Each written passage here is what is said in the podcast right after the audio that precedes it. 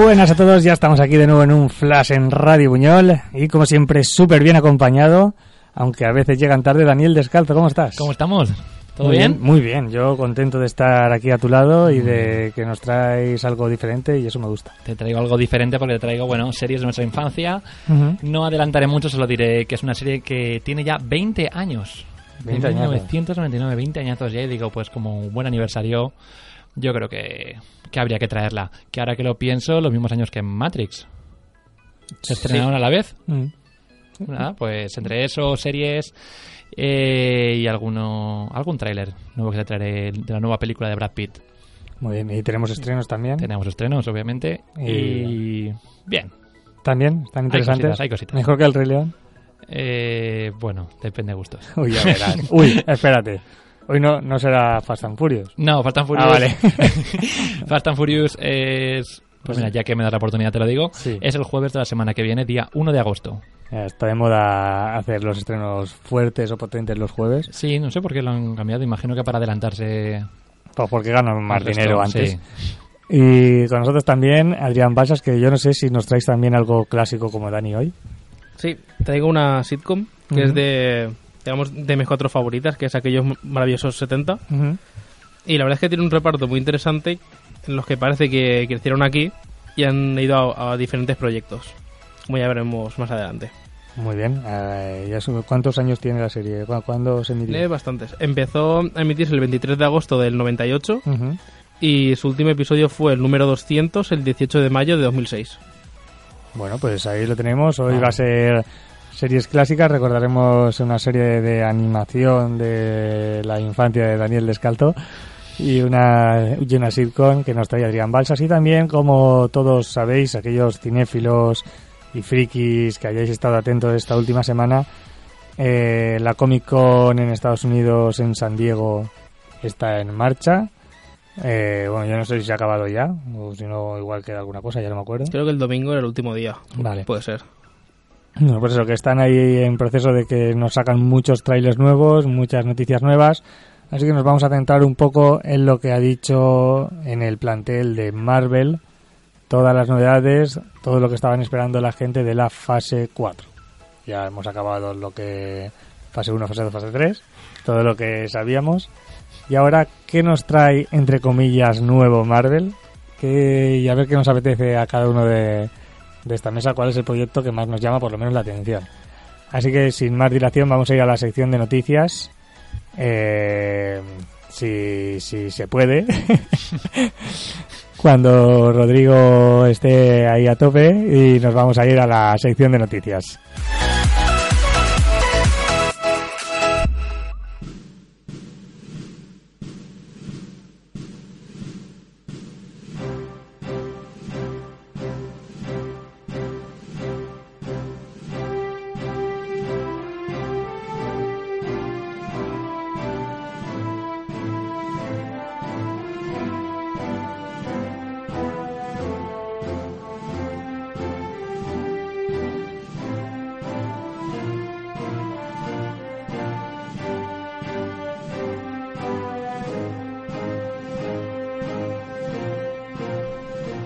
Como hemos dicho, Marvel ya ha sacado su, su escaparate, su nueva dirección, su fase 4, y no puede ser otra forma de que van a empezar con La Viuda Negra.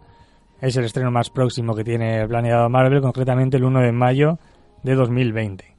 Eh, pues vuelve Scarlett Johansson a retomar su papel de Natasha Romanoff. Y el público que asistió ahí a la Comic Con ya pudo ver un poco del metraje e incluso eh, un primer vistazo al villano que es Taskmaster, eh, que lo, lo poco que se ha podido ver, lo poco que se ha podido filtrar, es que rápidamente este villano capta todos los movimientos que hace Natasha para poder com- pues, combatirla.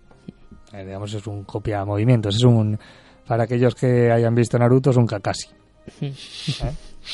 Más o menos. Buena referencia. Eh, ¿Qué os parece esta serie, esta película? ¿Tenéis ganas de verla? Eh, te responderé que sí, iba a decir que bueno, la misma ganas que con el resto de películas de Marvel. Ay, sí, ¿Y eso pero- son muchas o pocas? Es que no lo sé. Eh, bueno, dejémoslo ahí. Hombre, no sé. Igual si lo hubieran hecho antes, sí que me interesaría, pero ahora después de que el personaje ya haya muerto, porque ya no es spoiler, ya no está cine siquiera, no le encuentro mucho sentido, a no ser que metan algo que hile con lo que va a ser, que va, puede ocurrir en la fase 4, le ven una película que sacar dinero por sacar dinero. Una película que llega tarde. ¿no? Sí, Que la vida negra debía haber llegado antes, eh, antes que Capitana Marvel, por ejemplo. lo único que me interesa es que creo que Ojo de Halcón iba a estar en la película, ¿puede ser? No lo sé. No. Dijo que esperáramos a verlo, porque creo que alguien le preguntó eso y eso puede ser lo único que Creo me dé a verlo, pero por verlo juntos, Creo que igual sí. Pero bueno, eh, que sobre su sigue- pasado entonces. Pues eso, es exacto. No es una, digamos, no es continuación de los eventos eh, actuales de Marvel, sino que es algo sobre el pasado de Natasha. Entonces, es- será un poco complicado conseguir que esta película tenga algo de relevancia en el futuro de Marvel. No es lo que estamos hablando. Sí, porque según algunos comentan es como para dar más sentido a la escena en la que intenta sacrificarse uno de los dos y al final se sacrifica ella en Endgame. Ah, bueno, claro. Un poco tarde justificar eso ya. Porque no tiene sentido, vale. Esa escena casi cómica al final de Me tiro yo, te tiras tú. Vale. Bueno, pues ahí lo tenemos. Eh, recordamos el 1 de mayo de 2020. Yo aquí estoy despotricando, pero voy a verla. Y también más cosas Marvel nos trae, porque aparte de películas nos ha traído eh, nuevos estrenos en series. ¿Cómo puede ser The Falcon and the Winter Soldier? O sea, el, el, el halcón es Sí. Sí, y el soldado de y invierno. El Soldado de Invierno. La serie se estrenará en Disney Plus en otoño de 2020, pues otra vez con Anthony Mackie, pero esta vez recordamos que Falcon se ha convertido en el nuevo Capitán América de Marvel Studios y Sebastián Stan. Y también tenemos a Daniel Bru, que repite su papel como Zemo de, no sé si lo recordaréis, en el Capitán América, el villano del Capitán América Civil War. Eh, pero eh, esta vez sí que va a llevar, digamos, el villano Zemo su característica máscara púrpura de los cómics. Entonces tenemos un villano que por lo menos tiene su, su traje. ¿Vale? ¿No han dicho cuántos capítulos van a ser? Que yo sepa, no. Que si es muy largo igual no me la veo, sinceramente. No sé, lo que sabemos es que Disney Plus va a llegar en breves a España también. Entonces es una oportunidad para ver todo lo nuevo que va a sacar Marvel. También más películas. Una de las que nadie sabe o poca gente sabe, a no ser que sea muy comiquera, eh, algo sobre esto, que son los Eternals. Eh, es algo nuevo y completamente diferente. Se ha matizado en la Comic Con. Cuenta la historia de un grupo de héroes, eh, de, perdona, de, ser- de seres inmortales que han estado en la Tierra durante miles de años. Eh, la directora Chloe Zhao dijo a través de su viaje realmente llegaremos a explorar lo que significa ser humano. Bueno, un grupo de seres in- inmortales, por lo que parece, ¿no? O, o bueno, no, no sé si dice la palabra inmortal en algún momento. A ver, pero tiene sentido Sí, sí, añadirla. es decir, de si seres lleva, inmortales. claro, si lleva viviendo toda la vida eh, en la Tierra. ¿Qué te llama la atención, Dani? Bueno, es una serie, pues igual... No, es peli, es Es peli. peli. Ah, pues mm, mal vamos. Igual Eh, si te digo el reparto. El reparto incluye a Richard Madden como Icaris, eh, Kumail Nanjini como Kingo, Dong Lee como Gilgamesh, Brian Tyrre, Henry como el genio Pastos, Liam McHutch como Sprite y Salma Hayek como Ayak. También la película presentará al primer héroe sordo de Marvel, que será Macari, interpretado por Lauren Ridloff, y el elenco lo completa nada más y nada menos que Angelina Jolie, que interpreta a Atena. De Maléfica a Atena. Bien. Angelina dijo que está muy emocionada de estar aquí, que va a trabajar 10 veces más duro que en sus anteriores películas, Que cobra 10 veces más que sus anteriores películas. porque sabe lo que significa ser un eterno, ser parte de esta familia. Todos sabemos cuál es la tarea que tenemos por delante y sabemos que os merecéis, que os lo merecéis. ¿Pero estaba actuando ya o, Ah, Pues eh, o se lo tomó de verdad tan en serio? A Parece- parece que sí. Es A ver, es eso, obviamente, O sea, pone si que cobras... es- sabe lo que significa que es un eterno. Yo no lo sé aún, porque de Yo hecho no sé tampoco. absolutamente nada de los Ser muy humano podemos hacerlo todo. Se supone que va de eso la película. No sé, a ver, eh, que me parece muy bien la frase que ha dicho de que trabajará 10 veces más, pero es que es lo que estamos hablando de siempre. Yo creo que va a cobrar igualmente cinco más cinco veces más. Es normal que quiera trabajar más y, y si puede repetir mejor todavía. Hombre, eh, ser muy humano sabemos hacerlo todo, pero se refiere a ser muy humano a- para un ser que no es humano. O sea, un ser que es eterno, ¿cómo se puede mezclar con la sociedad Es humana? que este tipo de contextos, si tan eternos y tan buenos son, podrían haber parado muchas crisis que han habido en la Tierra y cosas por el Ya, pero me refiero, no sabemos, no sabemos el estilo que tienen ellos Mm. mismos, ¿sabes? En plan, igual les da igual. Llega un punto que igual sí que la Tierra les llega a importar, ahora, por igual por las catástrofes que han ocurrido o por los héroes de la Tierra han dicho, ¿sabes? Bueno, pero igual bien. no viven ni en la Tierra, ¿sabes lo que te digo? Entonces, Eso es lo que yo espero con los X-Men, cómo los metan. Bueno, pues X-Men, que ahora hablaremos más adelante, es- pocos detalles han dicho. También más películas de Marvel de esta fase 4, Shang-Chi, la leyenda de los Diez Anillos. El actor Simu Liu interpreta al héroe de las artes marciales que en esta película y el director Destin Daniel eh, dirige una historia que se relaciona con los Diez Anillos, que es una organización terrorista que ya se mencionó para aquellos que tengan mucha memoria, pero ya se mencionó en la primera película de Iron Man. La primera película que realmente da comienzo a todo el universo cinematográfico de Mm. Marvel, Mira, eso está bien. saltándonos la que realmente que nos la quieren meter siempre, eh, Hulk. El increíble Hulk no, no forma parte, pero no es el mismo Hulk y ya está. Eh, como mucho la escena post créditos.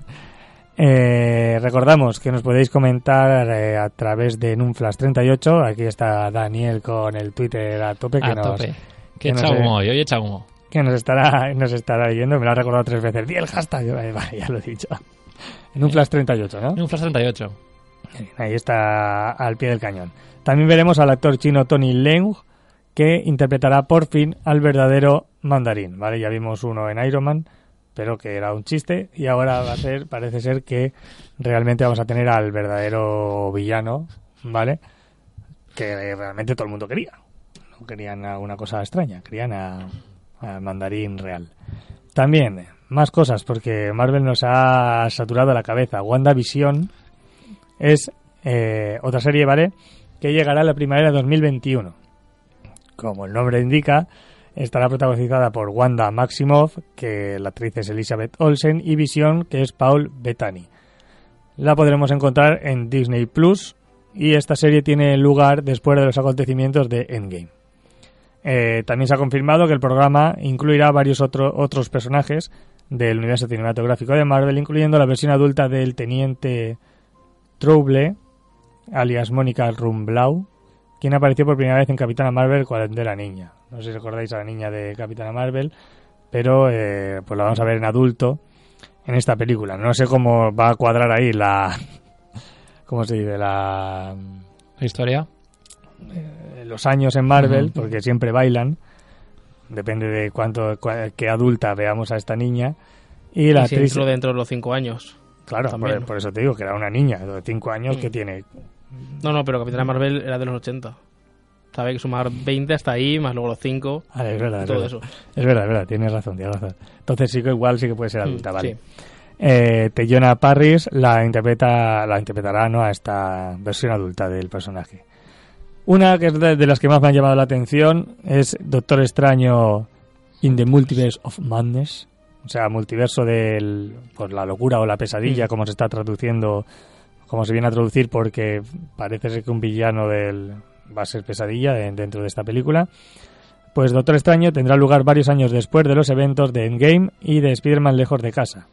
En cuanto a los detalles así de la trama, eh, no se sabe mucho, excepto que el Doctor Extraño va a tener que defender el Sanctum de Nueva York, eh, vamos, donde vive ahora mismo, y va a ser, esto es lo que a mí me, me tiró mucho, va a ser la primera, o pretende ser, mejor dicho, la primera película de terror del universo cinematográfico de Marvel. ¿Por qué digo pretende ser?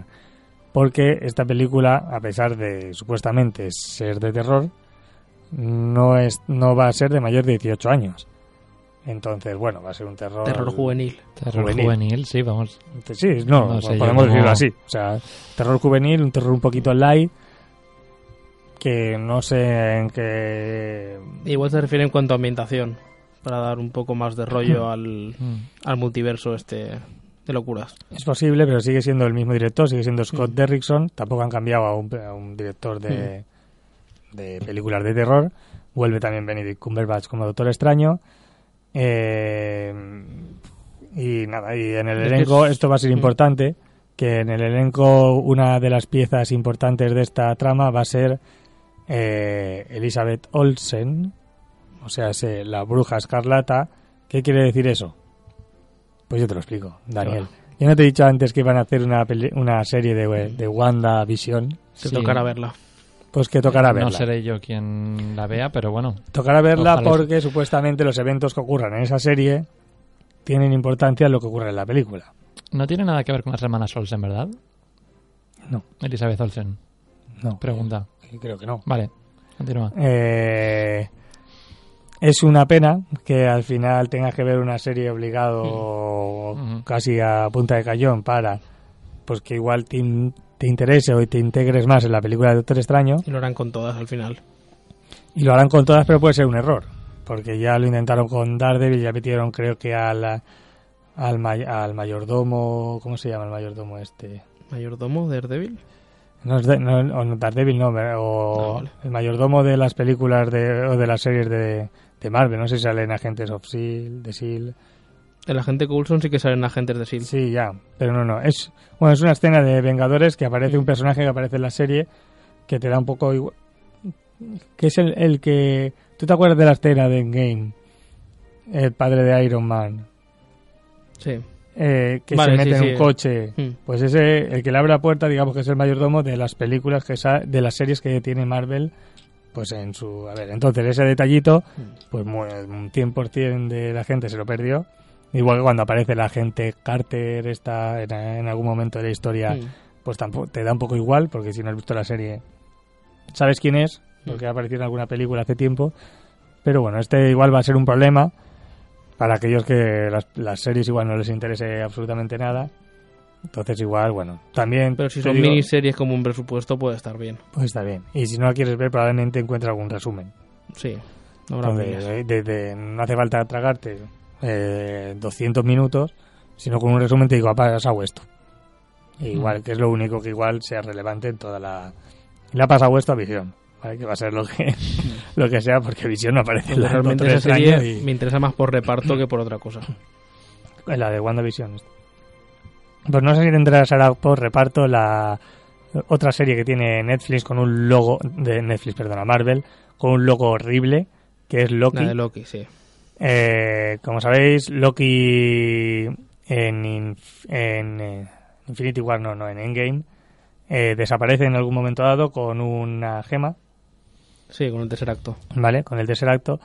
Eh, entonces, la serie de Disney Plus, que está programada para primavera de 2021, va a ser qué pasó con ese robo del tercer acto, ¿vale? Esa Ah. línea del tiempo ¿Han alternativa. afirmado que es ese Loki?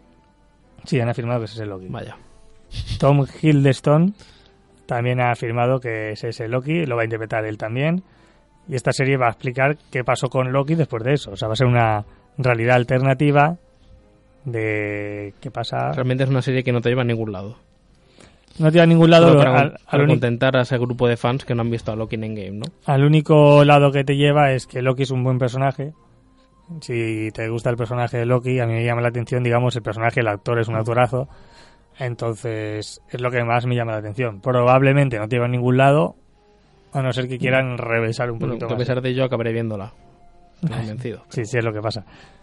Una serie que igual le puede llamar la atención a Daniel Descalzo es What If.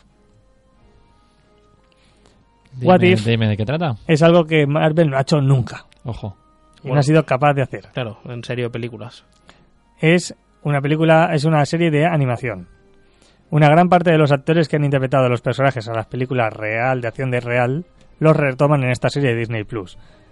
Eh, se une solo al reparto un nuevo actor, ¿vale? Nuevo personaje que es, Jeffrey Wright para dar la, la voz al narrador de la serie co- como es el vigilante. Este narrador, yo creo que recordarán en algunos momentos al narrador que se escucha en, el, en la Doom Patrol, creo que es ese rollo. Y, ¿Y de qué va esta serie? Pues es eh, serán pequeños capítulos, creo que autoconclusivos, sobre qué hubiera pasado si, eh, por ejemplo, Iron Man hubiera muerto en la primera película. ¿Vale? A ver, estáis hablando de que la serie de Loki no os lleva a ningún lado. Esto tampoco es que lleva a ningún... No, lleva a, ningún lado. al a entretenimiento. historias... Al entretenimiento, pero que no... ¿A, a dónde te lleva Fast and Furious, Dani? A ningún lado. Bueno, no me fastidies. al menos tiene una, un guion, tiene algún sitio donde llega.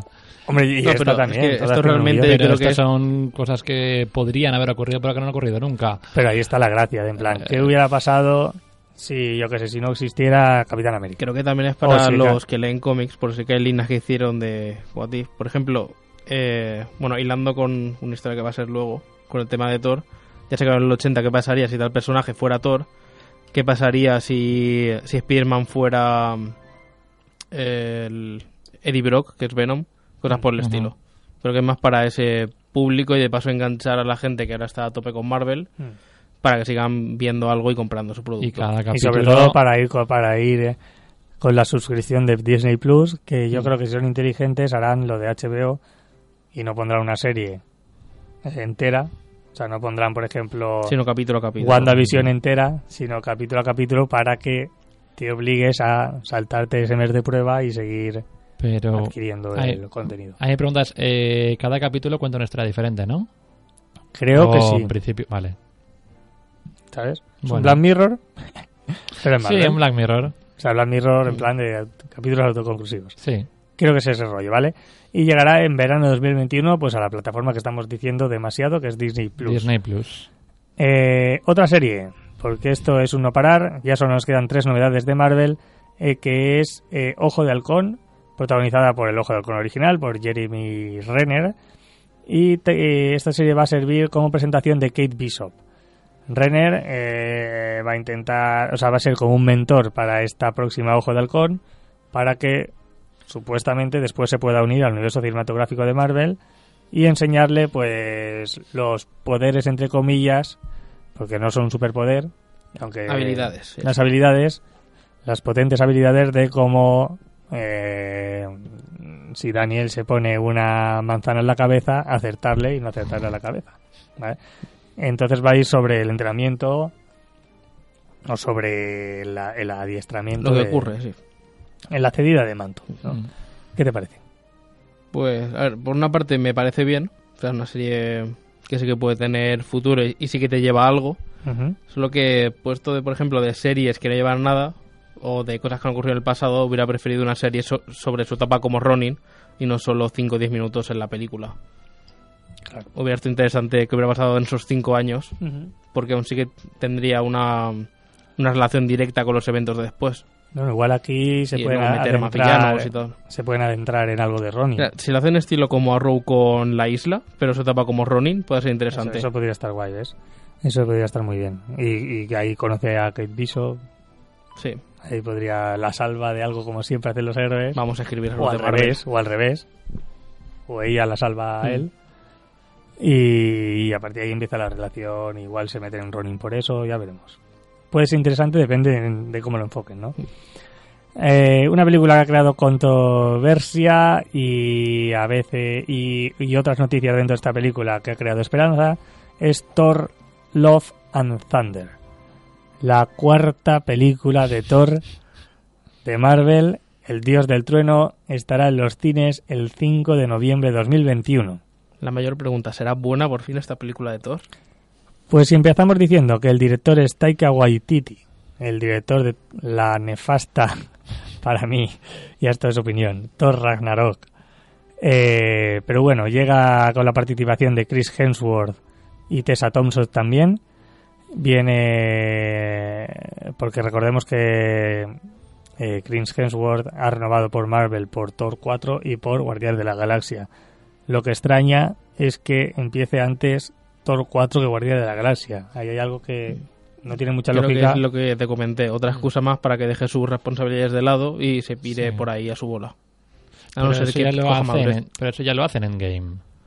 No, Sí, pero, se refiere continúe más tiempo. se refiere Mm. a que pues, cómo deja Thor sus responsabilidades de, lado- de lado, dejando de ser sí. Thor. Sí, pero ahora más aún, con más excusas aún para sí mismo, aunque igual empieza una etapa de redención, que no creo, pero estaría bien. ¿Y entendemos que será un Thor más serio o...? No, Bien, cogiendo al director lo dudo.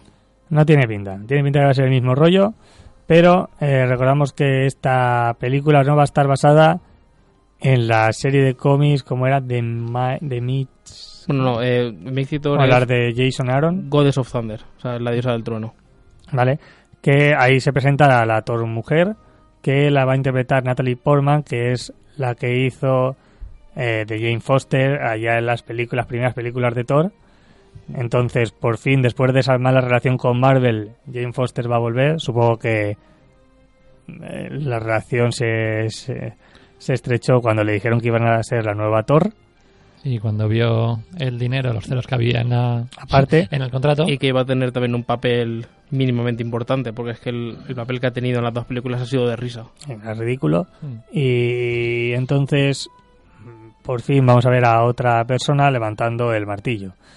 Es algo diferente, es algo que a mí me entusiasma. Lo que no me entusiasma tanto no es la trama, sino el, el director. Estoy ahí que no puedo con él. Entonces, a ti que a vosotros que os, os ha llamado la atención, ¿te ha llamado, te ha llamado la atención lo de Natalie Portman? Mm, a mí es que me gusta mucho Natalie Portman como actriz. Entonces, algo que siempre lo veo bien, eh, haga el papel que haga. A ver, eh, en cuanto a la de Thor Ragnarok, yo no la he visto. Yo sé que mucha gente no le ha gustado, tú incluido. Pero al fin y al cabo, lo que no te gustó fue el guion o la manera de dirigir. ¿Me explico? Todo.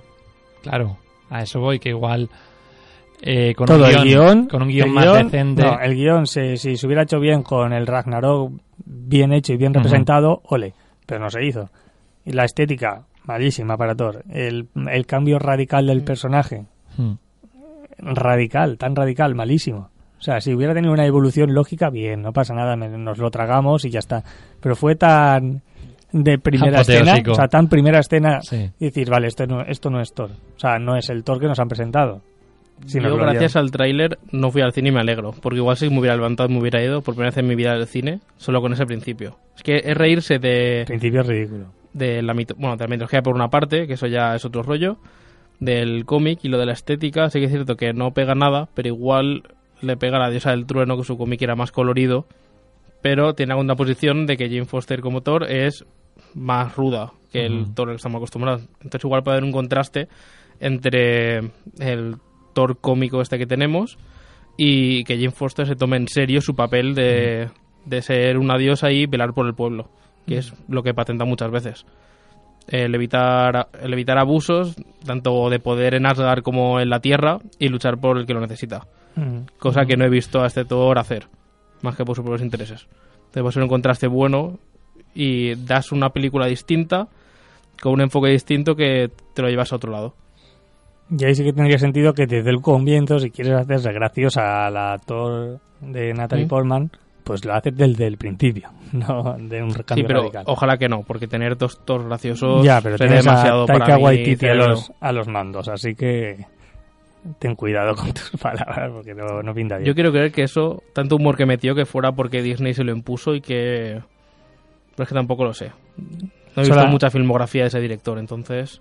Nada, ya te digo, bueno, no, la filmografía del director es, es como hizo, como representó, ¿no? como representó, exacto, y como representó Thor Ragnarok, Mm. ¿vale? Entonces no hay... Si quieres esperar para el 5 de noviembre de 2021 para averiguarlo, pues te esperas. También se faltaron confirmaciones, pero que están en el aire, que supuestamente van a aparecer, como Black Panther 2, Capitana Marvel 2, Guardianes de la Galaxia Volumen 3, a la espera de que James Gunn termine con Escuadrón Suicida. ¿No se había confirmado ya el estreno de Guardianes de la Galaxia Volumen 3? Va a haber Guardianes de la Galaxia 3, pero no se sabe cuándo va a haber Guardianes de la Galaxia 3. Y por último, se dejó entrever un reinicio, otra vez, de los Cuatro Fantásticos y la posible eh, vuelta de los mutantes a este universo cinematográfico de Marvel. No se sabe absolutamente nada, solo está en el aire, se sabe que al final se hará. Y por último, la única, la última película que es eh, antes de cerrar la presentación, sorprendieron con Blade. Vuelve Blade después de Wesley, Wesley Snipes. desde 1998 y esas dos secuelas que tuvo. Eh, y el fichaje estrella de Marvel para hacer este personaje es el oscarizado Mahershala Ali. Entonces, pues bien, tiene un buen plantel. Es una buena apuesta, sí. Yo espero algún cameíto de Snipes por, por ahí, porque Deberían. es mítico. Mm, sí. Entonces, esto es todo lo que tenemos de Marvel. No sé si os ha llamado la atención, si os ha puesto tristes, para terminar. No, ¿Ni un una? poco diferente. Igual Mm. Blade, porque, bueno, me gusta el actor. Y es una película que cuando la vi hace tanto tiempo, la verdad es que, que me gustó. Y hace mucho que no sabemos de Wesley Snipes y ojalá, como has dicho, tenga algún... aparezca por ahí de la nada, sorprendiendo. Aunque sea 10 minutos, me gustaría que estuviera bien, por ahí. ¿no? Estaría Estaría gracioso. Eh, y Adrián, algo lo que más te llama la atención y lo que Pues probablemente Doctor Extraño, no. Ujú. me gustaría verla. La de Blade me llama la atención y Thor solo por la diosa del trueno. A ver si lo hacen bien, ¿no? Sí. Lo que menos creo que es la- de la de la vida negra, creo. O sea, es que es una película que no relevancia, ¿no? es que es como que me importa menos que cero. Ahora mismo esa historia. Bueno, igual si hacen una- un guion interesante, ya, ya Habrá que esperar al trailer para ver algunas películas y descartarlas o no. importa menos que cero.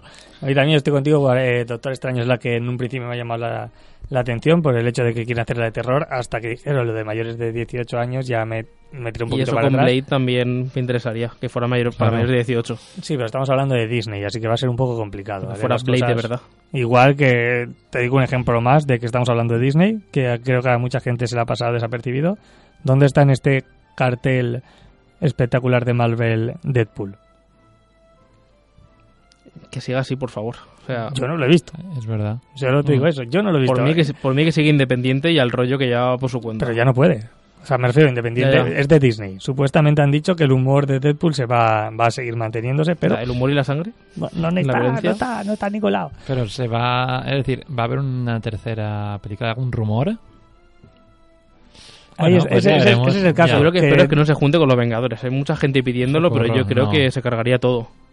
Aunque estaría guay que hicieran lo de juntarse con Hugh Jackman, que yo iba pidiéndole tanto tiempo. Aunque si fuera un pequeño cambio me gustaría mucho. No sé yo si Hugh Jackman ya está no para los muchos Vengadores, obviamente. ¿eh? Creo claro, que no con eso se haría en... Como hecho una postcréditos de Deadpool puede quedar bien. Ya veremos. Sí. Ahora habrá que esperar a ver qué ocurre con este What if personaje. Deadpool? Supongo que tiene que... Porque claro, tienen que aparecer los mutantes. Deadpool es mutante. Mm. Y eso lo tenemos Sí. claro. Según dijo, se quedaron sin tiempo para hablar de los mutantes, ¿no? Con lo que teóricamente lo tienen en mente. Sí, lo dejo como lo dijo una frase al final para que la gente dijera, ¡eh, los mutantes! ¿Sabes? Pero ya está. Igual que los cuatro fantásticos, ¿vale? Están en el aire. eh, supongo que los incluirán, obviamente, ya que las tienen. Hay que ver cómo, porque si te vas a cargar todo lo que ha hecho Marvel, eh, o sea, es Fox con los mutantes, eh, luego eh, Deadpool es un mutante, pero Deadpool lo sigues manteniendo. Tienen que explicar ahí un poco ese embrollo. O si no, que Deadpool no sea mutante, nah, nos da igual todo y ya está. Hay formas de hilarlo realmente. O sea, en el cómic tienen ya el guion escrito. Solo tienen que buscarlo. Sí, eso está bien, pero tienes que contar con los personajes Mm. anteriores para poder hacer eso. Ah, pero que van a contar con... No, Ah, vale, pues ya está. pero entonces tú tienes que explicar qué le ha pasado a esos personajes. Mm. No, por eso. O sea, ya hay historias en las que puedes justificar que no estén y que vuelvan y todo el rollo. Ya veremos con lo que nos encontramos cuando sepamos más detalles. Pues aquí estamos, ya hemos hablado mucho de Marvel y yo quiero que cambiar de tercio, quiero algo más de humor, quiero una sitcom, así que vamos a escuchar de qué va, para aquellos que aún no lo sepan, aquellos mortales que aún no lo sepan, aquellos maravillosos 70.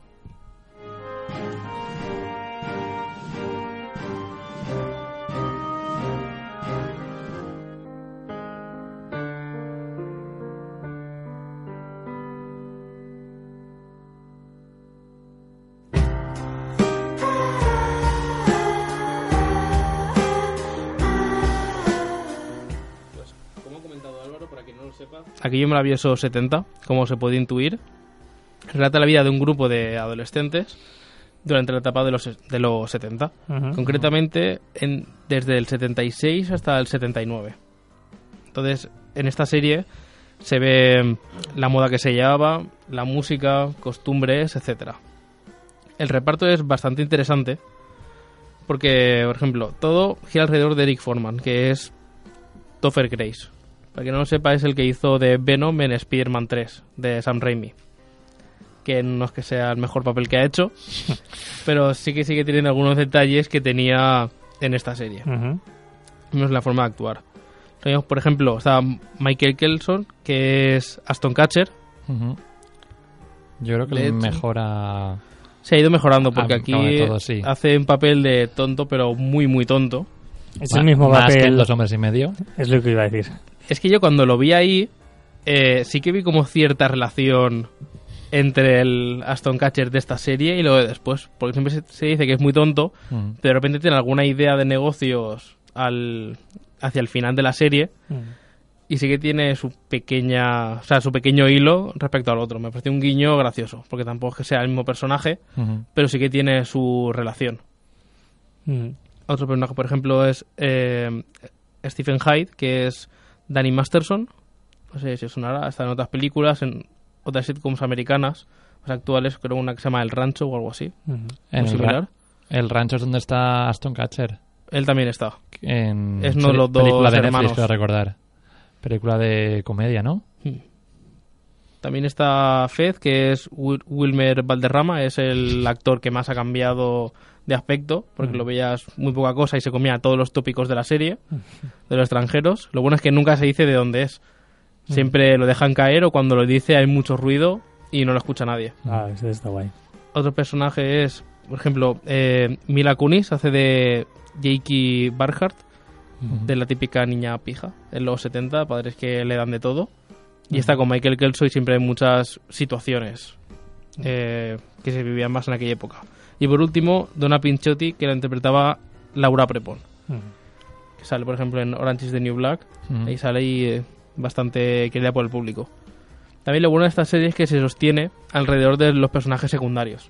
Son los padres del protagonista y los padres de Donna, que es la que acaba saliendo unas cuantas temporadas. Entonces, esta relación en la que siempre van al sótano de, de Eric ayuda a que la trama avance o tengan un punto de reunión donde partir las cosas. Tienen también algunas tramas que son cíclicas, que por mucho que pasen los años, como son así de tontos algunos personajes, acaban volviendo a lo mismo. Y a pesar del tiempo que tiene, sigue siendo una serie que envejece muy bien y que todas las tramas pueden seguir pasando actualmente. Siempre vas a sentirte identificado. Sí, es que está muy bien. Yo... Además, no son capítulos largos, ¿no? Creo recordar. 20 minutos. Son 20 minutitos. Y la mayoría autoconclusivos. Hmm, Eso está bien, sí. Eh, yo es una serie que hace muchísimo que no veo. La recuerdo... eh, es cierto que no era de mis favoritas, pero bueno, para pasar el rato siempre siempre venía bien ese tipo de serie, la verdad. A mí me gustó más cuando hice una revisión después. Sí, porque es verdad que la vi de cuando eres golpe. tan joven, al final hay momentos o partes que no igual no entiendes o no captas y que al hacer una segunda revisión, como has dicho, igual eh, pues te hace más gracia o cosas que antes no le encontras un sentido. Ahora lo encuentras, se ocurre también con los Simpson. Eh, mucha gente que ha visto los Simpson de pequeño y como no paran de repetirlo, lo siguen haciendo, lo ves de mayor y hay chistes que antes no entendías y que ahora te hace mucho más gracia cuando eres mayor. Y también por la televisión te puedan poner un capítulo salteado de la primera temporada y de repente pasar la quinta. Aunque sea no autoconclusivo, sí que se nota el salto. Y cuando lo ves todo de golpe, sé que hay cosas que van relacionándose con lo anterior, te gusta más que verlo salteado. Claro, claro. Eso es obvio. Y los personajes, aunque, tengan el, eh, la misma característica, la misma forma de ser, sí que van evolucionando. Sí, Incluso Más las relaciones, con, las relaciones con, entre ellos. sí. ¿vale? Sí que tengo que decir que al final, la última temporada acaba costando un poco más. Sobre todo porque ¿Cuál- se van ¿Cuántas temporadas tenía? ocho, si no recuerdo mal. El protagonista se va a África porque de repente decide ser misionero. Por un giro de guion que no sé de dónde se lo sacaron. Vino otro personaje para, digamos, suplir esa carencia. Se, se iban quedando en su, en su sótano, aunque él no estuviera. Mm. Algo que el padre siempre remarcaba, pero el resto de gente no. Pero la verdad es que para mí ahí bajó un poco el nivel. Ese al final cuando Bueno, pasó con dos a- hombres y medio también. Correcto. Eh, con dos meses y medio, cuando llegó Aston Catcher, el primer capítulo, solamente por la curiosidad, batió récord de audiencia, pero sucesivamente Mm. fue bajando muchísimo. Es decir, No sé si llegó a tener unos 17 millones de espectadores y empezó a bajar a 9, 7, 5, es decir, fue... Y al final se quedó en una audiencia correcta que no era suficiente y que solamente duró dos temporadas con Aston Catcher a la cabeza. Bueno. También lo bueno de estas series, que también pasarán dos, en dos hombres y medio, eh, son los cameos. O sea, que aquí ves cameos de actores que ahora son famosos y en su momento no tanto. Entonces es otra manera de verlo. Interesante. De repente te sorprende algún actor que conoces. Eh, es una serie que se parece a... ¿Cómo se llama? A cómo conocía vuestra madre. ¿Es otro rollo? Yo creo que es un rollo distinto. Porque aquí es la transición de adolescente a adulto. Aunque al final pocos acaban siéndolo. Pero sí que hay... Es, una, es un modo distinto de presentarlo. sí, que utilizan otros escenarios aparte de... O sea, la única piedra angular es la cocina y el sótano de Eric, aunque ahí se juntan todos siempre. Pero hay más elementos. Hay salidas, Muy bien. Eh, ¿Algo malo? Plantean más tramas. Algo malo la octava temporada, creo yo. Hmm. Que no es que sea mala, pero en comparación a las otras sí que... Al perder el protagonista, ¿no? Sí, o sea, durante unos capítulos sí que se mantiene por llamadas y todo eso y la trama, pero hay un momento que como que se olvidan completamente de él. Ah, llamadas del protagonista. Sí, sí, que contactan por teléfono, por ejemplo, con otros personajes y sí que tiene que ver, pero después se olvidan y flojea. El protagonista tenía bastante peso en la, en la serie. O las tramas que también cambian porque no está él. Claro. ¿Y tú qué, Dani? De, lo que has visto. A mí, de lo que he comentado antes, eh, de bien, correcta. Eh, es cierto que igual tenía que darle una segunda revisión porque cuando la vi por primera vez no era una serie que dijera es la mejor sitcom de la historia. Eh, sí que le daría otra oportunidad. Pero ya digo, mm, me gusta también ver que actores ahora que son más conocidos pues en su etapa más joven. Que entiendo que también es ahí donde Aston Kutcher conoció a Mila Kunis. Y luego ya hemos visto, bueno, en el futuro lo que ha ocurrido con ellos dos. ¿Qué ha ocurrido? Bueno, estaban casados, ¿no? Llámame loco. No sé, yo no sé de esa rosa. Y decir que mis personajes favoritos son los padres del protagonista. Antes que los propios protagonistas de la serie. Mm. Sobre todo porque después muchos, actores, muchos personajes eh, se leen muy poco, van cobrando protagonismo, a mm. nivel de salir también en la intro, que es bastante, digamos, significativa para la serie, la misma canción, mm. y van todos en un coche. De repente van cambiando la posición y todo. Cuando ves que los padres empiezan a aparecer también en el coche, tienen más protagonismo y funciona muy bien la química que tienen los adultos con los adolescentes. Mm. También la etapa de empezar a trabajar y ver esos cambios. Que tener unos buenos secundarios hace que la serie crezca, cualquier serie de animación. Y siempre lo hemos dicho que siempre está de normal. Los el típico padre, no sé a qué ocurre, pero ya lo hablamos con Rick and Morty también, ahora que estás hablando mm. de fondo. Eh, que el padre, Jerry, es. Mm. También es el padre típico tonto, pero que. pero aquí no, es el típico bestia. Bueno, aquí es como el tío Phil. Más o menos, sí, porque su frase predicta puede ser te voy a meter el zapato en el culo. Sí, o como el de, ¿cómo se llama? El de los serranos. ¿Cuál de todo? Ah, eh, Resines. Es que también este es un poco cabroncete, el padre. Entonces da mucho juego con la historia, así lo que le dice. Bueno, bueno. Y cómo se ríe de su hijo. una especie de Resines gracioso. No sé. Sí, podemos decirlo así, sí. Se asemeja al tío Phil. Se asemeja al tío Phil. Ser tan severo y un poco más gracioso. Irónicamente. Vale, pues ahí tenemos aquellos maravillosos 70. Para aquellos que quieran revisionar la serie pues ahora puede ser un buen momento, ahora que estamos en veranito y son 20 minutos, estos estás comiendo antes de irte a la playa, a la piscina o a trabajar, hmm. depende de la suerte que tengas. Eh, pues te, te des un capítulito. Pues y para terminar, para la semana que viene traeré Peaky Blinders. Ole. Para hacer un resumen de la primera temporada, impresiones y que tengáis ganas de verla que no la ha visto. O revisionarla por las nuevas que se vienen. Pasamos de sitcom a, a mafias, ¿no? Sí, sí, es demasiado sitcom he traído ya. Es mafia, los Peaky Blinders. somos los Peaky Blinders. Es mafia frase. Sí, sí, qué bonita. Muy buena serie, muy buena primera temporada, si ya la has visto, la estás viendo. Eh, para aquellos que no la hayan visto, pues también pueden darle una oportunidad. Y si quieren otro rollo, porque la semana que viene la comentaremos. Pero yo sé que hoy hay más cosas que comentar. Hay más cositas que y comentar. Daniel Descalto nos quiere llevar a nuestra infancia con qué. ¿Con qué? Pues tengo ¿Con qué muchísimas ganas. Pero creo que es mejor que lo escuches. Vale, venga, Si Rodrigo hace los honores. vamos allá.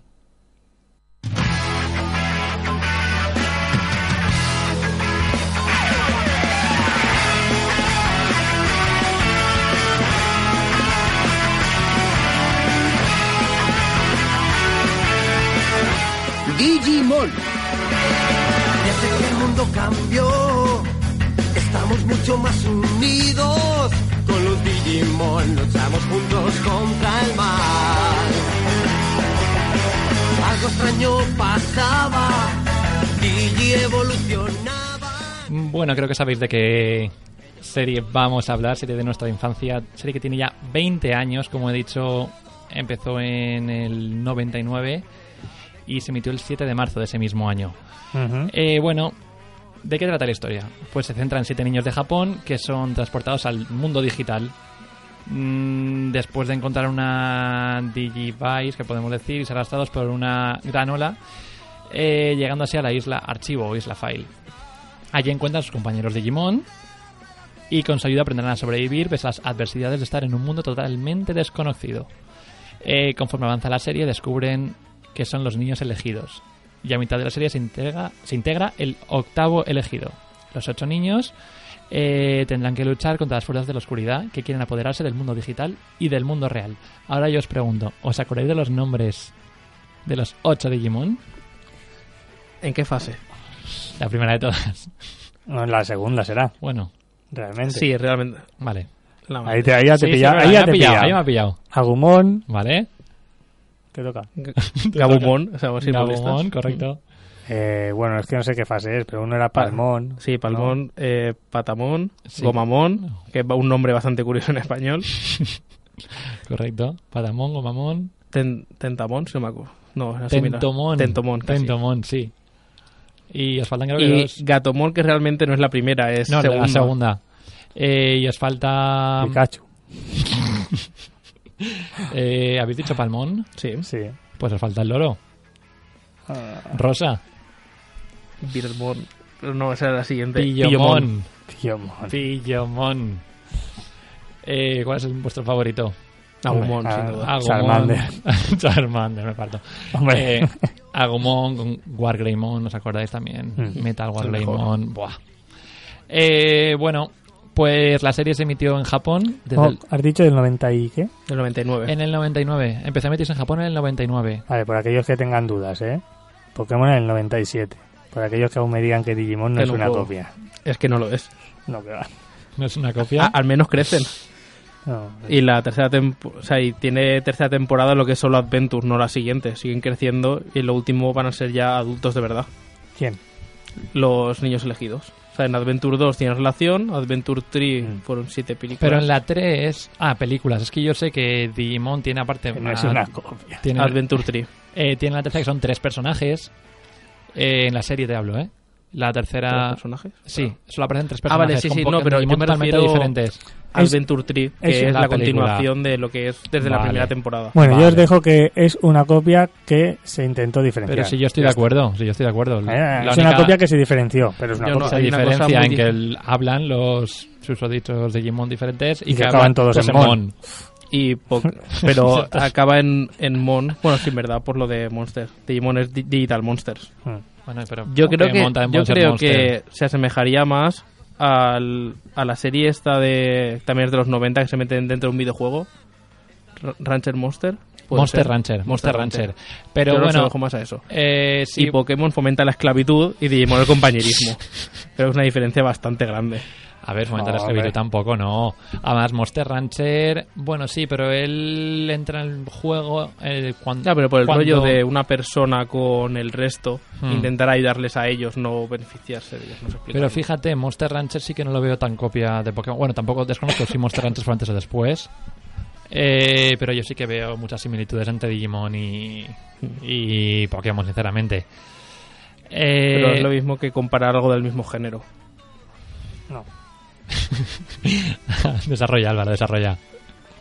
Es una copia, tío, que no hay que darle más vueltas. o sea, Sí, porque, es- sí, Pokémon salió de un juego en el 97. Después ya se hizo serie. Da igual. Bueno, pero... La cosa es comparar está. el origen. El origen era un juego en el que usabas estos para luchar y- te beneficiabas de ello. Y, y era un entrenador con sus mascotas. Bueno, para mí, pero no son Mm. mascotas. Y que Vale, evolucionan... no le llamen mascotas, llámale monstruos. Y tenían uno, cada uno. Tío, Bueno, no me la cuelas. Es, es una copia descarada. O sea, Agumon es Charmander. O sea, ya está. El, el, el icono de Digimon es una copia de Charmander. Pero O sea, más cuadrado. Un Charmander más cuadrado. O sea, no hay que darle más vuelta. Es una copia y ya está. Luego se desvió, está claro. Y luego volvían a... Evolucionaban y decían, mira, no, vamos a volver a nuestro estado original. Ya está, se supieron Sigo sin diferenciar. verlo, Mm. sobre todo por la trama. Es Ah, una copia. Sí que... Charmander es una... Agumon es una copia. De Charmander. Va, tira para adelante. Eh, vamos a ver. Tranquilito. Tira, va. Eh, también lo que iba a comentar es que la tercera temporada sí que cambia totalmente porque cambian los personajes, los quitan y aparecen solamente tres personajes. eh, que es un Pokémon gigante, no recuerdo bien, una, como una masa que quiere destruir toda la ciudad. Y ya en la cuarta temporada, Monster Rancher Cambian. es de 1999, ya está. Monster Rancher también es después de, Mm. de Pokémon. Sí, Pero sigue aún así siendo Monster copias. Pero aún así Monster Rancher lo veo bastante más diferente. Es pero copia bueno, de copia. Copia de copia. Es como lo- los Simpsons cuando aparece... eh, es buenísimo. Que están en, en un... eh, no sé, están en Italia o algo así. Y está Homer viendo eh, quiénes son los más buscados. Y de repente aparece Peter Griffin y pone copia. Y le vuelve a dar la vuelta y aparece el de Padre Familia y pone copia de copia. Y ya está, es más o menos igual. Eh, Peter Griffin y Padre de Familia es lo mismo. Te digo, el de American Dad. El American Dad. Vale. Eh, en la cuarta temporada, no sé si has llegado a ver la cuarta temporada de Digimon, ¿o habéis visto la cuarta temporada? Sí. Eh, que se fusionan directamente con los Digimon. Y es una especie de transformer, no sé ni cómo llamarlo, es decir, eh, sí, básicamente los Digimon y los Pokémon se ¿Cómo se llamaba esa? Mega... Frontier. Frontier, Digimon Frontier. No, pero cuando hacías la Digievolución, Buah, ya desconozco. era un nombre, había un nombre creo, pero bueno. Eh, pero bueno, Arno Digievolución o algo así. No, eso es de la segunda, es otra cosa. Pero igual te refieres que la segunda también se fusionaban Digimon y Niño Elegido, pero solo lo podían hacer dos. En esto es distinto y se junta como el ADN y los datos. cierto. A mí sí. lo que no me gusta son las siguientes. La quinta y sexta. La quinta y sexta. Ah, que hay más generaciones. Sí, Ostras, esa eso la fusión, pero que me parecen Digimons Lego que se juntan y esa ya no me gusta tanto. Pero en trama tampoco. Bueno, eh, pues la serie se emitió en Japón, como ya hemos dicho, el 7 de marzo comenzó, del 99 hasta el 26 de marzo del 2000. Hablo de la, lo que es la Hmm. primera temporada. En la cadena de televisión Fuji TV, los domingos a las 9 de la mañana, con Mm. un total de 54 episodios. Eh, además, la serie cuenta con dos películas, Digimon Adventure, eh, y ambientada cuatro años antes de los eventos de la serie, y que funciona como precuela de esta.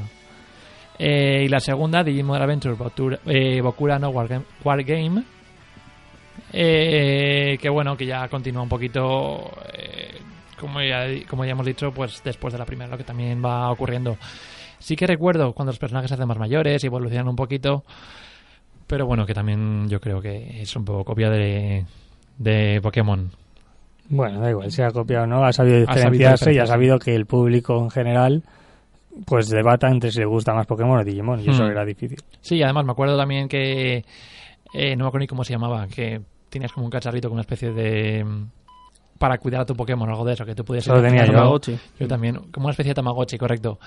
Eh, yo tenía el de la cuarta generación, que ese que también había de la primera. primeros, sí, supongo, de los primeros, que sí. lo movías y era como que eran pasos. Correcto. Claro, Y que ya- podías conectarlos. ¿Cómo se llama el aparato ese de Digimon? Digivice. Los Digivice. Sí, los Digivice, correcto. Bueno, O tampoco... dispositivo digital, que es más largo en español.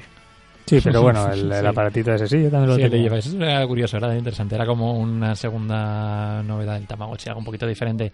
Aunque bueno, tampoco, porque caminabas, aparte luchabas, luchabas, Luchabas, por ahí, sí. Eh, Y en el cuarto había minijuegos para hacer más pasos extra. Sí, algo buah, así. es verdad también, sí, te podías ir de campamento para descansar y te decía los pasos que podías, eh, que tenías hasta llegar al siguiente objetivo. Eh, pues bueno, no sé si queréis añadir algo más de, de Digimon o yo puedo seguir hablando. No, como curiosidad, el os gusta manga a mí. es del noven- de principios del 98. Ujú. Eh, también he escuchado antes que tenías algún comentario un poco negativo. Sí, más que negativo, a ver, es una chorrada, pero Ajá. si Ah, con lo de los años es del 99, tienen 7 años, son del 92 igual que nosotros. Que por qué yo no estoy ahí. O sea, es lo único malo que tengo de Digimon. O sea, s- ¿Cómo, cómo? si echas cuenta, los niños elegidos, menos Sí. los dos hermanos pequeños, son del 92. Qué bueno, es verdad. Tiene nuestra Con lo que mismo tendrían nuestra edad. Si sacan una película de ahora de Digimon, que mucho tardan en sacar. No, ya lo hicieron en porque- acción real. Ah, acción real, Claro, creo que no lo hagan nunca. Ya lo han hecho con Pokémon. Como bueno, con Detective Pikachu es un poco diferente, es verdad. Eh, pero bueno, Sí, pero es un paso. tiempo al tiempo. Sí, es un paso, pues lo digo. No sé, algo, algo malo dices de Digimon. Pues mira, por ejemplo, la sorprendente evolución de Pat- del cari- cariñoso Patamón, a un Angelmon o Angelmon gigante. Sí. Que, que- que poco se parecía a- al pobre Patamón. Además que Patamon era, Lo que a mí en su día me sorprendió demasiado. era el Digimon in- inútil, por decirlo así, porque no servía para nada. Bomba Para- de humo, ¿no? No, era, Sí, no era de agua. bomba de, agua, aire, de, aire. Bomba de aire que era para dar pena y ya, Ya sobre todo más por el miedo que tenía. Sí, pero es el contraste de... Igual que de Magikarp a Gyarados, por ejemplo, tienes un- una analogía similar. Del más inútil a uno de los más fuertes. Ya, pero... Otra copia. Otra Gracias, copia. Adrián. Gracias. A ver, eh, Seguimos ponte a calcular en, en Sí, siete me- capítulos me qué copia van a me da hacer. material. me- me No, pero en siete capítulos de diferencia que sacar uno de otro, ¿qué cosa van a hacer? Mm. Que se copian de unos píxeles. ¿Tú has visto los gráficos del juego de Pokémon del Mm, principio? Yo he jugado. Ya, pero prefiero de ahí tanta copia no puedes sacar. No, no, verás. Y si el Pan empezó en el 98 no hay tanta diferencia. Bueno, Adrián, tú te, te quieres autoconvencer, a mí me parece bien, pero me acabas de dar, no, me acabas de dar otro argumento. Tú una alegoría simplemente. Es, es que va a la propia tumba al fin y al cabo, pero es bueno, lo a ver. mismo que cuando comparas un Sonen. Teóricamente, tanto Naruto, One Piece, Toriko, eh, Fairy Tail y muchos otros vienen de Dragon Ball. No Mm. precisamente es una copia. Mm. Solo que los que son del Sí. mismo re Solo te digo que es una copia que sea diferenciado, ya está. Mm. eh, no te digo que sean iguales, en algún momento ser una copia es igual. De hecho, casi todas las pelis que hay en cartelera, probablemente que nos diga Dani, son copias de algo. Seguramente. O estarán basados en algo. Bueno, si no queremos decir copia, podemos decir eh, inspiradas o que es un homenaje. Sí, sí, es muy bonito. Si Mm. la- los cinéfilos nos gusta decir eh, está inspirado. Sí. O es un homenaje, nos gusta decir es El un homenaje queda mucho más bonito. Es como más, No, es que es un homenaje a poético. Pokémon. Sí, Es un homenaje a Dragon Ball.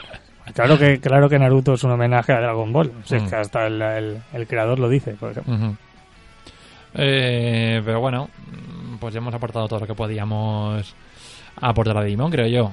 Eh, pero como sé que os encanta mi presencia, os encanta mi voz melancólica, eh, voy a seguir hablando y voy a traer las series, bueno, perdón, las series no, las películas o los estrenos, pero eh, quiero empezar por un tráiler. Vas a empezar con el estreno, ¿no? Yo Sí. solo te quería decir, eh, ya por terminar, no sé si has visto, creo que Adrián sí, la de Digimon Tree. Sí, Montreal ha comentado, Está sí. guay. Está bien porque es una continuación. Realmente. ¿En relación de las primeras o qué? De, o sea, digamos que Adventure es una rama de Digimon. Tenemos Digimon 1, la segunda temporada es Adventure 02, solo que hay Tamers de la tercera. O sea, Adventure 3 es años después de todo eso, con lo que están creo que a punto de entrar en la universidad. Eran siete ovas, pero por meterlo en Crunchyroll lo separaron en cuatro capítulos, porque solo pueden subir contenido de 20 minutos. Entonces se dividió de esa manera. Pues son siete películas que están bien. O sea, me gustó más uno, pero por nostalgia, pero sí que te aporta cosas distintas a la trama. Y es más profundo y puede- serio que antes. La puedes ver ahora Sí, sin haber visto las otras, por ejemplo. Sí, se puede ver. O sea, hay cosas que igual no entiendes tanto, como el compañerismo que tienen entre ellos. Sí, bueno, pero lo puedes Pero intuir. bueno, puedes intuirlo. Vale. Pues esa es la, que es la última, ¿no? y no sé si van a sacar una nueva, tendría que verlo. Pero cre- creo que van a sacar algo nuevo. Ujú. Algo escuché también que iban a sacar, tenían planeado por ahí sacar algo. Sí, la verdad es que sí. Relacionado con Adventure. Ujú. Pues bueno, habrá que esperar para, para verlo. Las que no habrá que esperar mucho son para los estrenos de esta semana, que llegan los viernes. Cuando, eh, Así que vamos digo, con la sección de estrenos.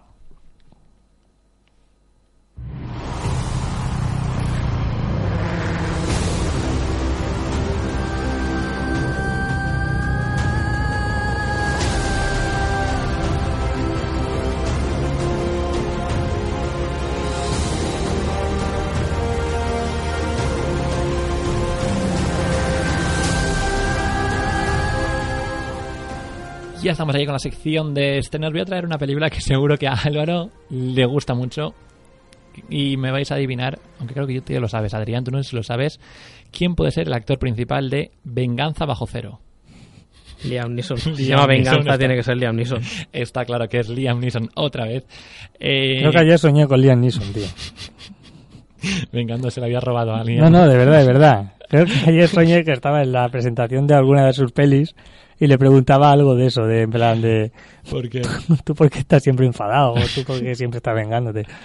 De verdad, ¿eh? te Es- contestó, es- te, es really. te llegó a contestar, ¿te entendió? No, creo que no, pero, o sea, creo que, o sea, creo que mi intención era preguntárselo, pero no sé, no me acuerdo muy bien del sueño, pero sí que es verdad que era Liam Neeson. O sea, estoy obsesionado con Liam Neeson y sus venganzas. Y sus venganzas. Pues esta es Venganza bajo cero. Eh, bueno, pues nos sitúa con un conductor de quitanieves que lleva una vida tranquila hasta que la muerte repentina de su hijo hace que se vea envuelto en una guerra entre narcotraficantes. Eh, armado solo con una maquinaria pesada y la suerte del principiante. Es un remake, es un remake de la película noruega uno tras otro. Principiante, principiante, sí, sí, bueno. entre comillas. Eh, bueno, pues como ya hemos dicho, eh, otra película de venganza de Liam Neeson. Lo que no Que está si diciendo... no sabe la gente ya que no le tienes que quitar ni matar nada. Claro, entiendo, Liam repentina Neeson, muerte de su hijo, entendemos que es porque realmente lo han matado. Eh, sino porque se mete en una guerra contra Claro, narcotraficantes. no porque quiere vengarse. Eh, bueno, Se ha muerto mi hijo, pues te reviento. podríamos hablar que. Liam es como el Rambo, ¿no? Eh, un poco Sí, el Rambo de ciudad. sí, sí. que quiere vengarse todos. Eh, os traigo otra película de Estados Unidos que se llama Midsommar, sobre una pareja estadounidense que no está pasando por su mejor momento y acude con unos amigos al Midsommar, un festival de verano que se celebra cada 90 años en una aldea remota de Suecia. Lo que comienza como unas vacaciones de ensueño, en un lugar en el que el sol no se pone nunca, poco a poco se convierte en una oscura pesadilla, cuando los misteriosos aldeanos les invitan a participar en sus perturba- perturbadoras actividades festivas. Bueno, hablamos de una película de, de miedo, parece ser. No sabemos qué, eh, qué guía eh, llevará, pero bueno, no tiene mala pinta. No sé si a ti te interesa por el hecho de que sea de miedo. Mm, sí, es que no, no he visto mucho de, de la película más que tu sinopsis. O sea, no sabía ni que existía. Entonces, Pues, bueno. indagaré un poco más a ver qué, qué nos puede ofrecer. Yo lo vería por la dirección de fotografía, que me parece distinto a las típicas películas de terror. Bueno, en general, de ¿cómo terror. es? Es? muy iluminada, ¿Ah, sí? rozando la sobreexposición, en algunos Ah. casos. Y con colores muy vividos. Cosa que al mismo tiempo con la música y que todos sean tan dóciles te da más mal rollo también. Otra forma de Es dar terror. interesante, sí, sí. Ya veremos si solo en el tráiler o en la película en general. película. Hmm. Bueno, pues de Estados Unidos pasamos a Francia y con la película El Emperador de París. Bajo el imperio de Napoleón, eh, François Vidocq, el único hombre que ha conseguido escapar de las más grandes penitenciarias del país, es una leyenda de los bajos fondos parisinos. Dado por muerto tras la última gran evasión, el expresidiario intenta pasar desapercibido tras el disfraz de un simple comerciante. Sin embargo, su pasado lo persigue. Y después de ser acusado de un asesinato que no ha cometido, propone un trato al jefe de la policía. Se une, se une a ellos para combatir la mafia, a cambio de su libertad. A pesar de sus resultados, provoca la hostilidad de compañeros del cuerpo, así como del AMPA, que ha puesto precio a su cabeza. Bueno, Bueno, eh, película francesa en la época de Napoleón. de la época de Napoleón, sí.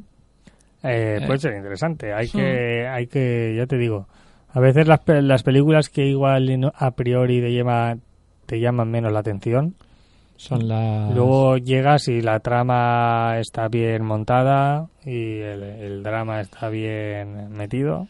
Bueno, la película que no te va a llevar mucho la atención es una película titulada Super Empollonas de Estados Unidos, pero parece por lo que están comentando en algunas críticas que está muy bien hecha, está llevado a un tono de comedia mm, que no es el que estamos acostumbrados a ver y parece que ha gustado bastante. Eh, un segundito, pero mientras antes de eso, antes de comentaros Super Empollonas, me gustaría hablaros de otra película eh, de Netflix. El Gran Hackeo. Es una película en rollo más documental eh, que dice lo siguiente. ¿Has rellenado alguna vez una encuesta online?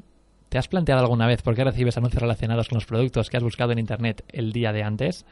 El manejo de la información se ha convertido en el activo más importante del mercado, pese a que, desgraciadamente, es controlado y empleado como arma para manejar a los usuarios y para librar eh, toda clase de guerras políticas. Este documental trata de exponer información referida al uso de la explotación de la información personal, empleando eh, los sucesos de Cambridge eh, Analytica, Facebook, en el que se desvelaron datos de cientos de miles de cuentas personales sin autorización previa como telón de fondo. Mm. Eh, es el peligro que tienen las redes sociales, el peligro que tiene Internet. Y es, por ejemplo, ahora que estamos de vacaciones y tú buscas que te quieres ir a Grecia, pues eh, las siguientes búsquedas que hagas tú de Grecia probablemente sean hasta más caras. Así que hay que tener cuidado, hay que, reiniciar, hay que quitar las cookies. E incluso comentarlo. E incluso comentarlo en alto y a veces te parece que ha ocurrido más de una vez eh, en el móvil después de tú haberlo dicho en voz alta. Hay que borrar eso, todas las eh, los historiales de búsqueda y demás para que, pues si te quieres ir de vacaciones, te cueste más barato y no más caro, porque de verdad que ocurre. Si tú lo miras y lo miras, más caro has te saldrán cosas más caras. sí, correcto. Eh, y ahora sí, vuelvo ya con súper empollonas. Eh, ¿De qué trata la película? Pues son dos excelentes estudiantes y grandes amigas en la víspera de su graduación de su instituto. De repente se dan cuenta de que podrían haberse esforzado algo menos y haber disfrutado de la vida un poquito más. Así que bueno, deciden hacer algo para, eh, al respecto para compensar tanto estudio y tan poca diversión. Y su objetivo principal es recuperar los años perdidos en una noche, en una noche loca.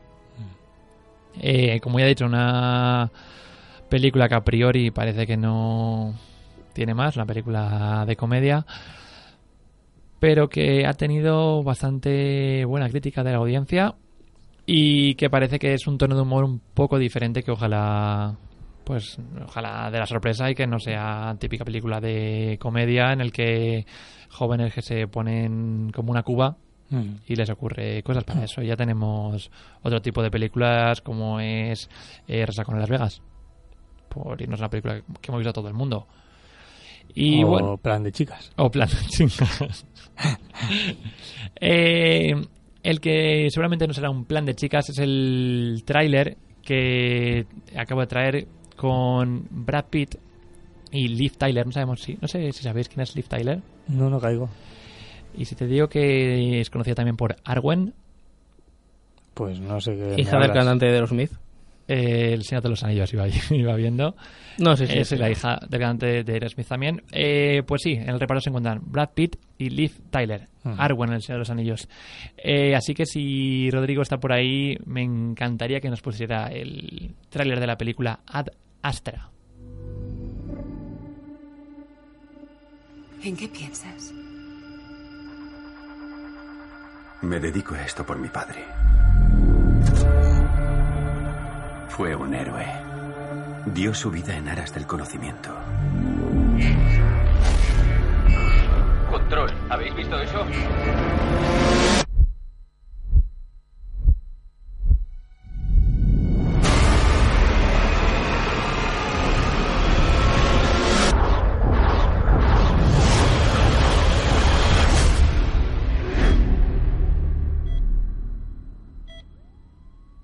Una completa locura. Incendios por doquier, aviones que se estrellan. Lo llaman la oleada. Comandante, tenemos cierta información clasificada. Diga, ¿qué sabe usted del proyecto Lima? Su objetivo era la búsqueda de vida extraterrestre inteligente. La nave desapareció tras 16 años de misión. ¿Y quién era el comandante? Mi padre, señor. Puede que esto le cause cierta impresión. Su padre estaba experimentando con material de alto secreto que podría poner en peligro nuestro sistema solar y destruir toda forma de vida. Contamos con usted para que descubra qué está pasando. Me preocupas mucho. Te quiero. Vamos a comenzar su examen psicológico. Describa lo mejor que pueda su estado mental y emocional actual. Me siento bien, listo para dar lo mejor de mí en este trabajo.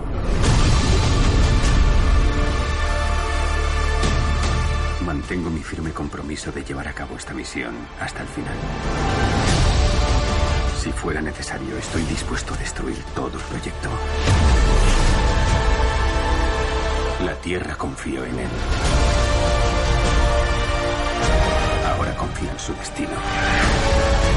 En mí.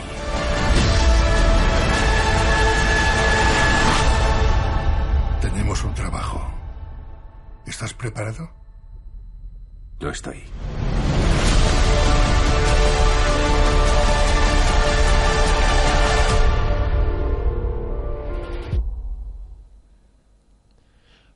Pues sí, ya eh, habéis podido ver el tráiler antes de comentar esta película. Eh, quería hablar de un comentario que nos ha puesto Ana Banana en un Flash 38. Eh, nos ha dicho que bueno, que estábamos hablando de Digimon y que Álvaro ha dicho Pikachu y que se ha descojonado directamente eh, ese partido y que bueno, que es totalmente cierto, ya está de acuerdo con que Digimon es una copia de Pues, Pokémon. Ya que habéis dicho Tengo- copia tengo con tanto desprecio, tengo me he puesto a investigar tengo y Digimon empieza en el 97, en el 98, con Digimon Pet World, que es de Tamagotchi, con lo que el mundo ya estaba creado antes. Pero en tú, una tú serie- di lo que Y quieras. si pero veis la comparativas serie- es porque queréis o porque tenéis envidia que Digimon es mejor y en el fondo lo sabéis. Pero al menos yo no El- el día desprestigio que- Pokémon porque me guste más Digimon. Pero es que no estoy- es que te estás confundiendo. En, en ningún momento he desprestigiado Digimon y en ningún momento he dicho que no me guste más, Digimon. A mí Digimon me gusta. Y voy a decir más. Y en ningún momento he dicho si me gusta más Pokémon que Digimon. Esa es otra. Y voy se te nota mucho. y No, voy a yo os he dicho que es una copia, pero Y es a- que es real. Es Y voy a decir más, la última, eh, la última temporada de Pokémon, la de creo que es Sol y Luna, lo último que, hasta- que hay ahora, es malísimo. Es una temporada malísima de Pokémon. Pero, a ver, Y los animes yo me quedé en de las Pokémon son malos. Mm, pero a ver, hay malos y Si a menos, mí Pokémon no me gusta por los animes, hay malos y menos malos. me gusta por los videojuegos. Pero tiene una teoría muy buena el anime de Pokémon. Que no crece porque lo comenta una madre que sale en la primera temporada de la serie con su hija y está contando la leyenda de Ash. Ah, mientras no sea... Pues vaya, a mí yo, no le llamaría, yo no le llamaría la leyenda de Ash, pero no para de Bueno, a ver, perder. leyenda por poner Sí, un pero ejemplo, sí, pero que cuenta malísimo. historia O y sea, por eso los personajes no crecen. Mientras no hagan de- algo como un final japonés, que al final la niña que lo cuenta está en silla de ruedas o algo tetrapléjica y que no esperemos que no. puede... Vamos. Vale, vale. Y que tenga Eh, amigos. Bueno, pero volviendo al tráiler de la película, eh, el astronauta eh, Roy McBride, Brad Pitt, viaja a los límites exteriores del, planet, del sistema solar para encontrar a su padre perdido y desentrañar un misterio que amenaza la supervivencia de nuestro planeta. Su viaje desvelará secretos que desafían la naturaleza de la existencia humana y nuestro lugar en el cosmos. Bueno, pues otra película de, Otra copia de, ¿no? de Marte del o- espacio. del espacio. Sin que Adrián se nos enfade. También, yo no sé si es copia o no, pero yo no sé si habéis visto alguna vez algo parecido Mm. a zombies. eh, podríamos decir. s- Zombies marinos. Dame más, dame más de eso. Que. Zombies a través de las olas. Zombies. Bueno, el creador de Sarnado, el, el director Anthony C. Ferrante. Genio y la el actor Ian Thiering, también eh, protagonista de Sarnado, nos vuelven a traer algo bizarro como es Zombie Tidal Wave.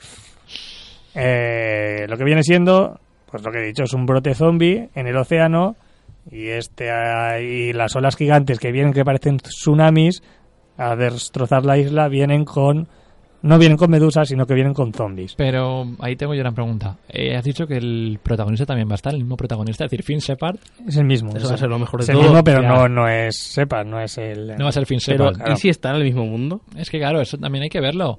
Porque, a ver, no he visto Yo todavía... creo que no, pero eh, por lo menos el actor y el director coinciden. Mm. Se podrá ver en Sci-Fi en eh, el 17 de agosto, en Sci-Fi americano.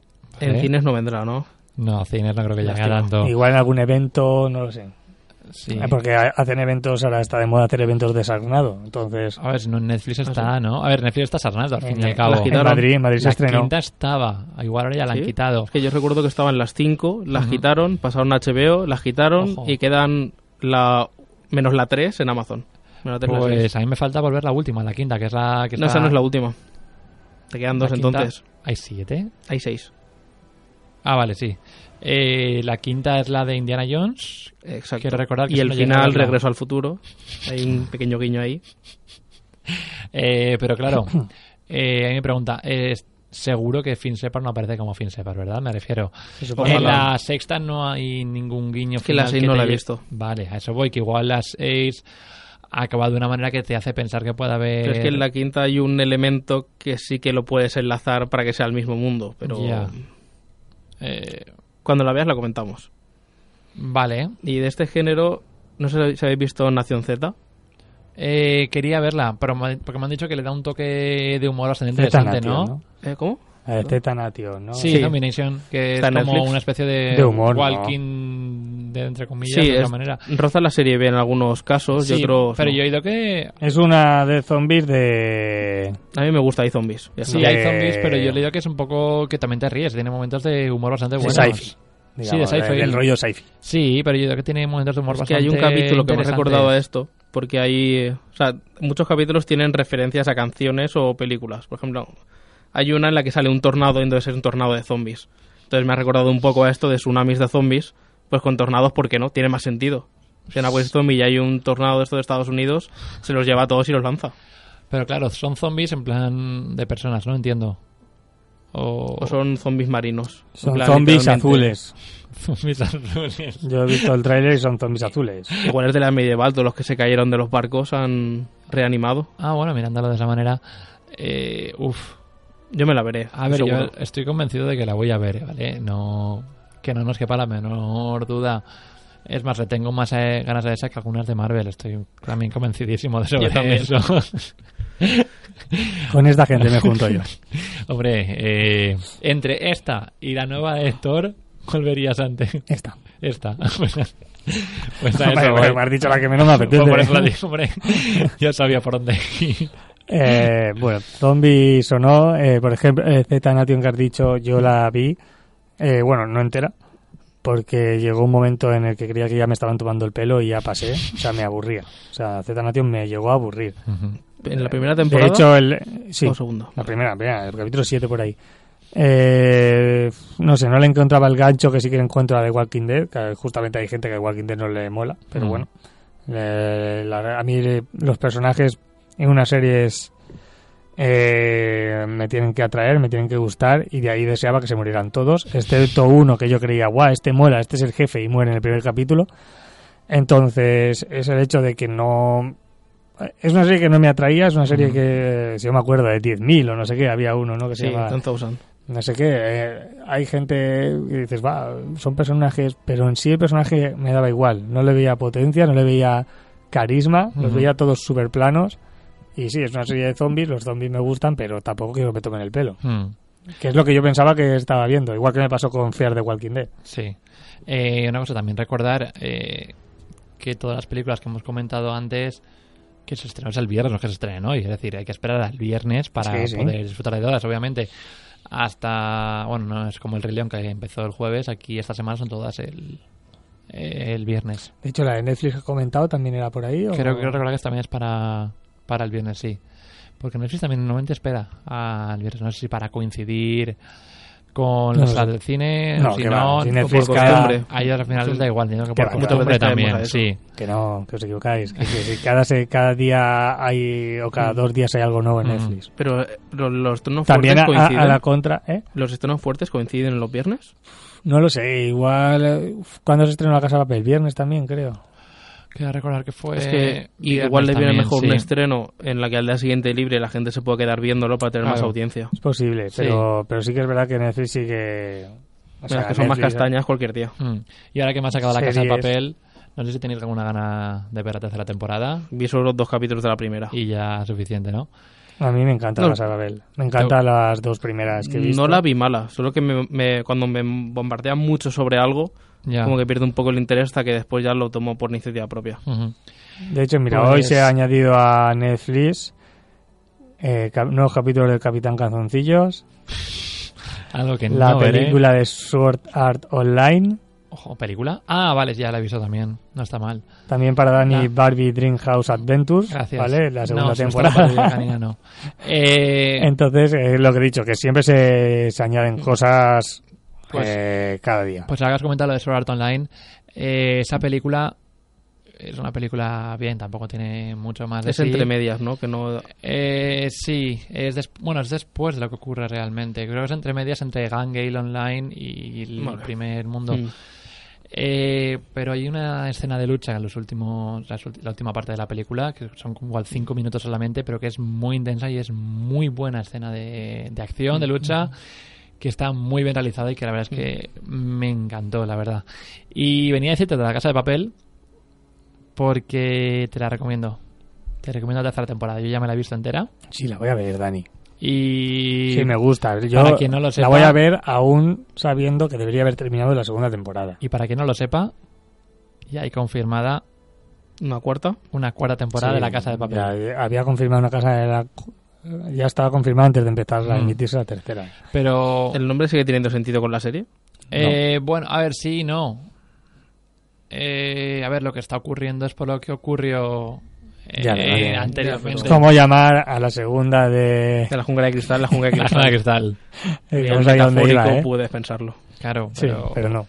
Mira, por ejemplo, hablando de las películas de Sword Art Online, no Ajá. sé si habéis visto Los Siete Pecados Capitales, que es un anime que Uf, sacó Netflix. es muy malo. Seven Uf, Deadly Sins. yo No es también lo vi. uf, Pues es que, por ejemplo, una duro, cosa ¿eh? que han hecho es poner una película después de la última temporada, no sacar, después de que salga la siguiente temporada, una película que vaya entre medias.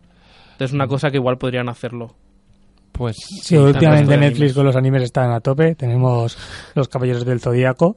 Que he que visto un poco el no tráiler es anime, es decir, no es me más- llamó para nada, o sea, rechazo. Esa- esa A ver. Es animación, pero que el estilo anime lo ha perdido totalmente. Bueno, pues Es déjalo en, animación, 3D. me da igual. Eh, Sí, me refiero que en películas animadas. sí. Eh, Series animadas. es algo que le es tenga una sí es verdad eh, que se diferencia mucho de lo que se había hecho antes de los Caballeros del Zodíaco. Es otra estética totalmente Sí, diferente. pero es que me, me recuerda a las series de cuando los niños tienen 5 años les pones algo en 3D. O sea, es poco más de un Playmobil. En lo poco que vi. Mm, No lo sé, porque no he visto ni un episodio. yo tampoco, Pues- yo he visto un poco el tráiler. Sí, lo que cuando estás encima y sale, o sea, eso me tiro para atrás. Y el tráiler sale un poco en plan, queda un poco de Sí que es miedo. verdad que la estética no llama mucho la atención, pero si igual la, el argumento y la trama puede ser bueno, igual te pues te induce a ver algún capítulo que otro. Yo lo probaré, pero sí que es verdad que estoy con Stranger Things y no Ole, puedo tirar ¿No te lo has acabado todavía? Del capítulo 2. Socorro. Bueno, pues, aún- bueno, pues Capítulo de Stranger Things y me apetece verla, de hecho no estoy viendo la casa de papel por Stranger está Eso, muy bien. Dark me enganchó mucho más. Yo Stranger Things ya me la he acabado también. Yo soy fan de Stranger Eh, Things. Más que de Dark. Está muy guay. La verdad es que el último capítulo también está muy guay. No diré nada. Solo diré para la gente que hay escena post créditos en el último capítulo de Stranger Things. Bueno que saberlo. todo el mundo lo sepa. Y Dark, a ver si empiezo ya a verla. Muy bien, Daniel. Ya sabemos que la semana que viene nos traías eh, Peaky Blinders. Peaky Blinders. Peaky Blinders. También creo que está disponible en muchas plataformas Sí. de streaming, en Netflix en, En Netflix concreto también, en HBO, creo que también, pero no lo sé. Entonces, para la semana que viene ya ir haciendo los deberes, eh, veremos Peaky Blinders, nos intentaremos ver alguna peliculita que otra para comentarla así de los estrenos. Eh, y el estreno más esperado. Fast and Furious el jueves de la semana que viene. The Voice este viernes. Y Daniel ¿no? hará- Pues este viernes, correcto.